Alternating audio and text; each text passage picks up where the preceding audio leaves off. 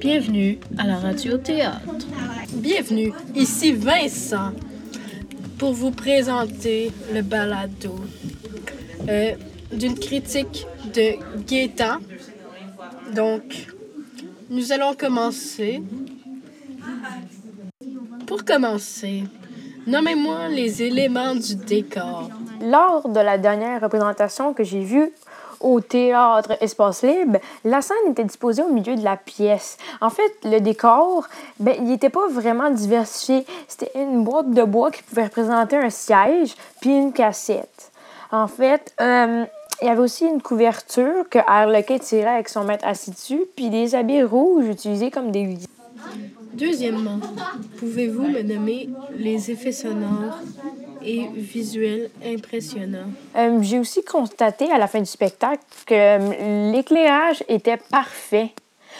Puis en fait, il était vraiment organisé en fonction du temps. En plus, la musique était appropriée, puis ça respectait vraiment le moment présent. En fait, on croyait que la pièce n'était même pas improvisée, même si la pièce était improvisée. Troisièmement, pouvez-vous me repérer les conventions de jeu propres à la Commedia dell'arte? Rôle était vraiment fidèle. En fait, euh, il représentait bien le rôle du vieil avare Adin qui ment à tout le monde, puis qui choisirait son or au lieu de son enfant. Puis on pouvait aussi reconnaître dans les rôles le serviteur de pantalon Harlequin. En fait, c'est un esclave qui est rarement nourri, puis encore plus rarement payé. Quatrièmement, euh, donnez-moi un résumé de l'action. Résumer l'histoire, en fait, c'est que la pièce racontait que Pantalone déménageait dans la maison que le docteur lui avait vendue, tout en prétendant être pauvre, mais en réalité, dans sa cassette, il cachait beaucoup d'or.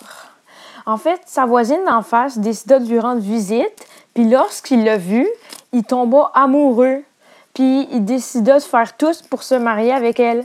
Puis Harlequin lui aussi la vie et en tomba lui aussi amoureux.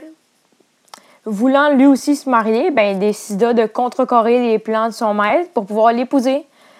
Par la suite, ben, il a découvert une tache de naissance sur la cuisse et aussi sur la cuisse de son maître ainsi que sur celle de sa fille. Ce qui voulait dire que la fille dont Pantalone était amoureux était sa propre fille. Cinquièmement, donner un relevé des effets ressentis pendant la présentation. Ben, euh, Pantalone décida de donner la main de sa fille à Harlequin, en plus d'un petit peu d'argent, et de lui rendre sa liberté. Et la fille, euh, la fille de Pantalone et Harlequin partirent tous les deux heureux. Fin. Sixièmement, est-ce que les comédiens ont fait ressortir les caractéristiques du jeu? Non, ben, je m'ennuyais. Je connaissais déjà les bases de la comédia de l'art. Fait qu'un résumé, ben, ça me procurait pas vraiment du plaisir. Mais en fait, par la suite, la partie du spectacle était improvisée. Ça m'a vraiment fourni du plaisir. Puis j'étais vraiment surpris. J'avais jamais vu quelque chose comme ça. Même moi, quand j'avais fait de la comédia de l'art, on n'avait jamais pensé à faire une pièce comme ça. L'utilisation de l'espace scénique. En fait, il jouait plus souvent pour faire rire les gens que pour vraiment développer l'histoire ou aider au développement. Ben, j'ai vraiment aimé ça. Tandis que les deux autres comédiennes, ben, ils étaient vraiment bons dans leur rôle. On, on, on voyait que c'était leur rôle, puis ils essayaient quand même de faire progresser l'histoire. Sauf la comédienne qui joue Harlequin, qui, elle, comme essayait vraiment de faire rire les gens. Mais c'était vraiment bon, j'ai vraiment adoré ça. Je voudrais vraiment y retourner. Est-ce qu'ils ont respecté les règles de communication publique?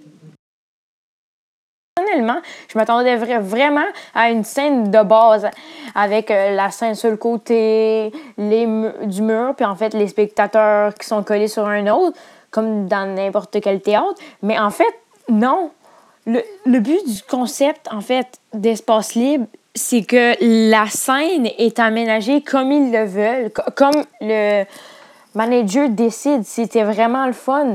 Fait j'ai vraiment adoré ça, sérieusement. on se croyait presque dans une ambiance de bar où est-ce que la scène était au milieu puis les gens autour. J'ai vraiment aimé ça. Je recommanderais, si je pouvais faire moi-même ce spectacle-là, ben je le ferais sérieusement. Souligner les aspects culturels de la comédia de l'Arte.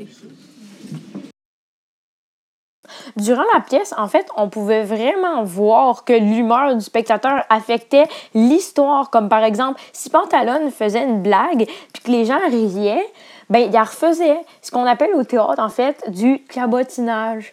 C'est, en fait, pourquoi on appelle ça du cabotinage? En fait, qu'est-ce que c'est du cabotinage? C'est que ça fait pas du tout avancer l'histoire, mais c'est correct dans la comédia dell'arte. C'est une des choses qu'on a le droit de faire en comédia dell'arte et non en improvisation.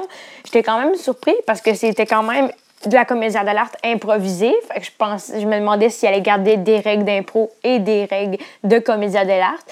Eh bien, il se trouve qu'ils ont gardé plus de règles de comédia dell'arte que d'impro.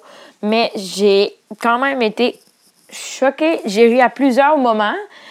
Puis il y en a d'autres que j'ai pas vraiment aimé, mais ça a vraiment été une bonne pièce. Puis ça a été une très bonne idée des comédiens pour le cabotinage. Je trouve que c'est quand même, même si ça fait pas avancer l'histoire, une bonne façon de faire rire les gens. Faites ressortir certains éléments du contexte historique, illustrer ses propos par des exemples concrets et s'interroger sur les choix artistiques du metteur en scène. Vraiment trouvé qu'en fait, chaque joueur, ça incarnait vraiment bien son personnage, mis à part Briguella. En fait, sérieusement, comparé à tous les personnages, c'était la seule qui portait pas de masque. Puis, elle avait aucun lien avec la Briguella, en fait, la version de Briguella que j'avais appris moi-même. Fait que j'étais un petit peu confus quand, quand on a appris du docteur qu'elle s'appelait euh, Briguella et je pensais plus que ça s'appelle, elle s'appellerait Isabelle parce que Isabelle et Pierrot sont les deux personnages qui, je pense, ne possèdent pas de masque. Alors, ça m'a vraiment surpris, mais j'ai quand même adoré la version qu'on va présenter. En fait, comme dans la comédia dell'arte, ben, au commencement, chaque personnage porte un masque. Il respectait aussi plusieurs règles de jeu, comme par exemple celle qu'on ne change pas de masque en regardant le public. On le fait toujours sans que personne voit. Non plus, on ne touche jamais au masque. Si on veut se cacher les mains, on les cache à distance du masque. C'est comme une offense à la comédia dell'arte, mais ils ont vraiment respecté toutes les règles. J'ai vraiment compris ils ont, eu un cours de une heure, puis ils savaient déjà tout, parce que c'est vraiment de l'improvisation. Ils ne savaient rien, ou presque rien, je pense. Ça m'a vraiment surpris.